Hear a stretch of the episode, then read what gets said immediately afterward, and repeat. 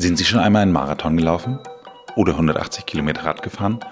Oder 3,5 Kilometer geschwommen? Es gibt ja Menschen, die das schon mal gemacht haben. Und es ist schon ganz schön anstrengend. Aber noch anstrengender ist es, alles drei miteinander zu kombinieren.